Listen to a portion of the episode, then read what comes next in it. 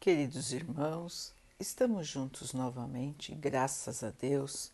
Vamos continuar buscando a nossa melhoria, estudando as mensagens de Jesus, usando o livro Espírito da Verdade, por espíritos diversos, com psicografia de Chico Xavier e Valdo Vieira.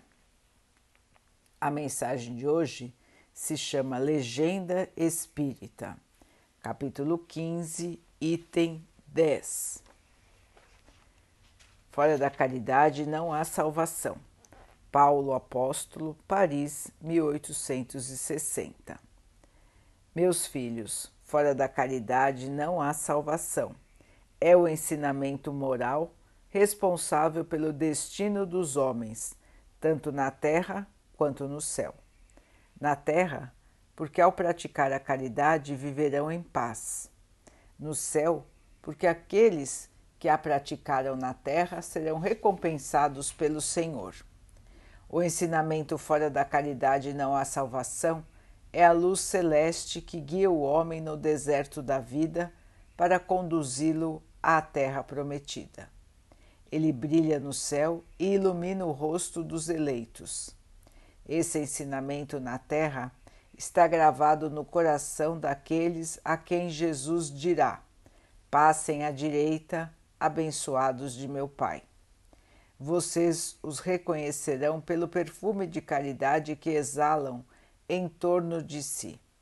Nada traduz melhor o pensamento de Jesus, nada resume melhor os deveres do homem do que esse ensinamento moral de ordem divina. O Espiritismo não poderia encontrar melhor maneira de provar a sua origem do que ter como regra o ensinamento fora da caridade não há salvação, pois ele é o reflexo do mais puro cristianismo, e com essa orientação o homem jamais se perderá. Dediquem-se, meus amigos, a compreender o profundo significado desse ensinamento e também suas consequências, procurando aplicá-los em si mesmos. Deixem que a caridade controle todas as suas ações, pois ela, além de impedi-los de fazer o mal, vai levá-los a fazer o bem. Não basta uma virtude passiva, é preciso uma virtude ativa. Para fazer o bem, é preciso sempre a ação da vontade. Para fazer o mal, basta apenas não fazer nada e ficar indiferente às coisas que acontecem. Agradeçam a Deus, meus amigos, que permitiu a vocês desfrutarem da luz do Espiritismo. Não é só porque os que possuem conhecimento espiritual podem salvar-se, mas porque o Espiritismo ajuda-os a compreender melhor os ensinamentos do Cristo e faz com que vocês se tornem melhores cristãos. Que os irmãos que observarem vocês possam dizer que o verdadeiro espírita e o verdadeiro cristão são a mesma coisa. Assim, todos aqueles que praticam a caridade são discípulos de Jesus, independentemente da religião a que pertençam. O cultivador é conduzido ao pântano para convertê-lo em terra fértil. O técnico é convidado ao motor em desajuste para sanar-lhe os defeitos. O médico é solicitado ao enfermo para a bênção da cura. O professor é trazido ao analfabeto para auxiliá-lo na escola. Entretanto, nem as feridas da terra, nem os desequilíbrios da máquina, nem as chagas do corpo nem as sombras da inteligência se desfazem à custa de conversas amargas, e sim ao preço de trabalho e devotamento. O espírita cristão é chamado aos problemas do mundo a fim de ajudar-lhes a solução. Contudo, para atenderem semelhante necessidade, há que silenciar discórdia e censura, e alongar entendimento e serviço. É por esta razão que, interpretando o conceito salvar por livrar da ruína ou preservar do perigo, Allan Kardec colocou no luminoso portal da doutrina espírita a sua legenda inesquecível: Fora da caridade não há salvação. Bezerra de Menezes. Meus irmãos, a caridade cristã, a caridade pregada pelo Espiritismo. Como bem, bem disseram os Espíritos, luminosos irmãos, que trouxeram a bandeira da caridade em toda a sua trajetória terrena em suas últimas encarnações, a necessidade de dedicação, dedicação ao bem, dedicação ao amor, diminuir o nosso eu para aumentar os outros, auxiliar os outros, valorizar os outros, tranquilizar a quem estiver ao nosso redor.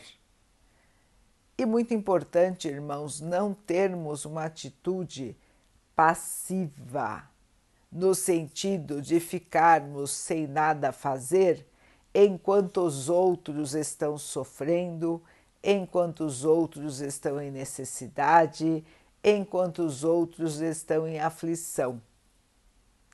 De nada adianta, irmãos, nós ficarmos só estudando, só orando, enquanto vemos tanta necessidade ao nosso redor. O verdadeiro cristão está sempre pronto para trabalhar, começando dentro do seu próprio lar.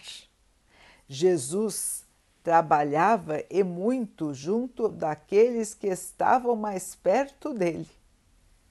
As principais lições foram ofertadas nos pequenos núcleos e dali foram se expandindo. Da mesma maneira, irmãos, nós temos que lembrar que a caridade começa em nosso lar, com aqueles que estão mais próximos de nós vai se expandindo ao campo do nosso local de trabalho, em todos os lugares que nós frequentarmos.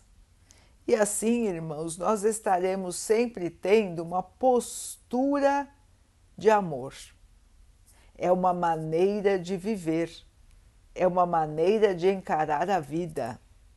Muitos irmãos já se convenceram de que há necessidade de praticar a caridade, porém a deixam designada para os irmãos que eles não conhecem, ou para os dias específicos em que estão nos seus locais de culto, nos centros religiosos, nos centros espíritas.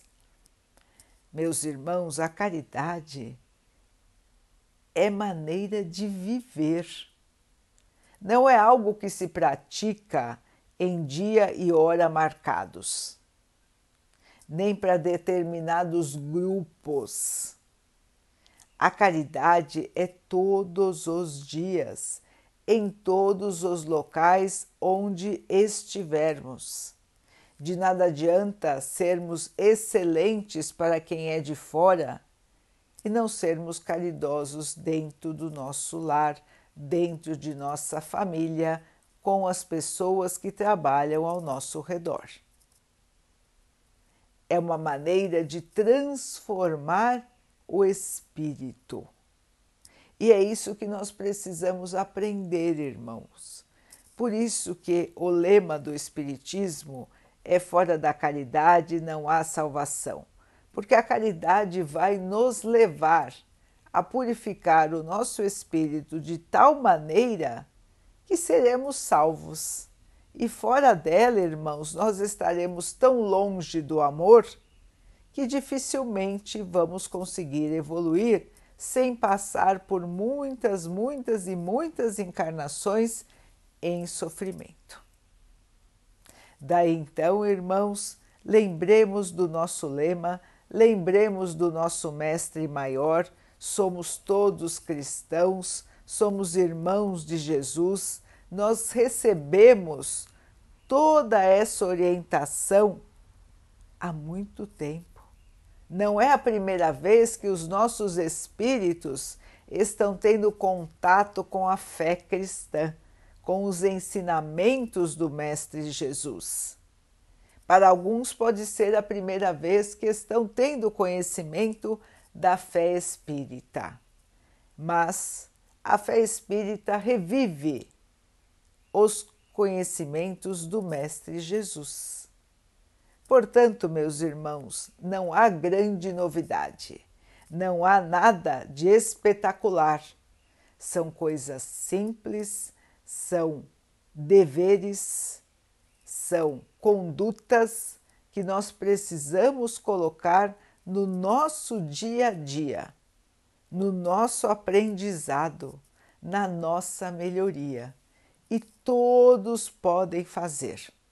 Não é nada impossível, não requer estudo, não requer dinheiro, não requer nenhuma habilidade especial, não requer que tenhamos tempo de sobra, só requer boa vontade. Requer amor, boa vontade para evoluir, boa vontade para purificar o nosso próprio espírito. Então, meus irmãos, menos eu, mais nós, nós, a humanidade, nós, todos os nossos irmãos, em todos os reinos criados pelo nosso Pai, respeitar a tudo e a todos, caridade para com tudo e para com todos.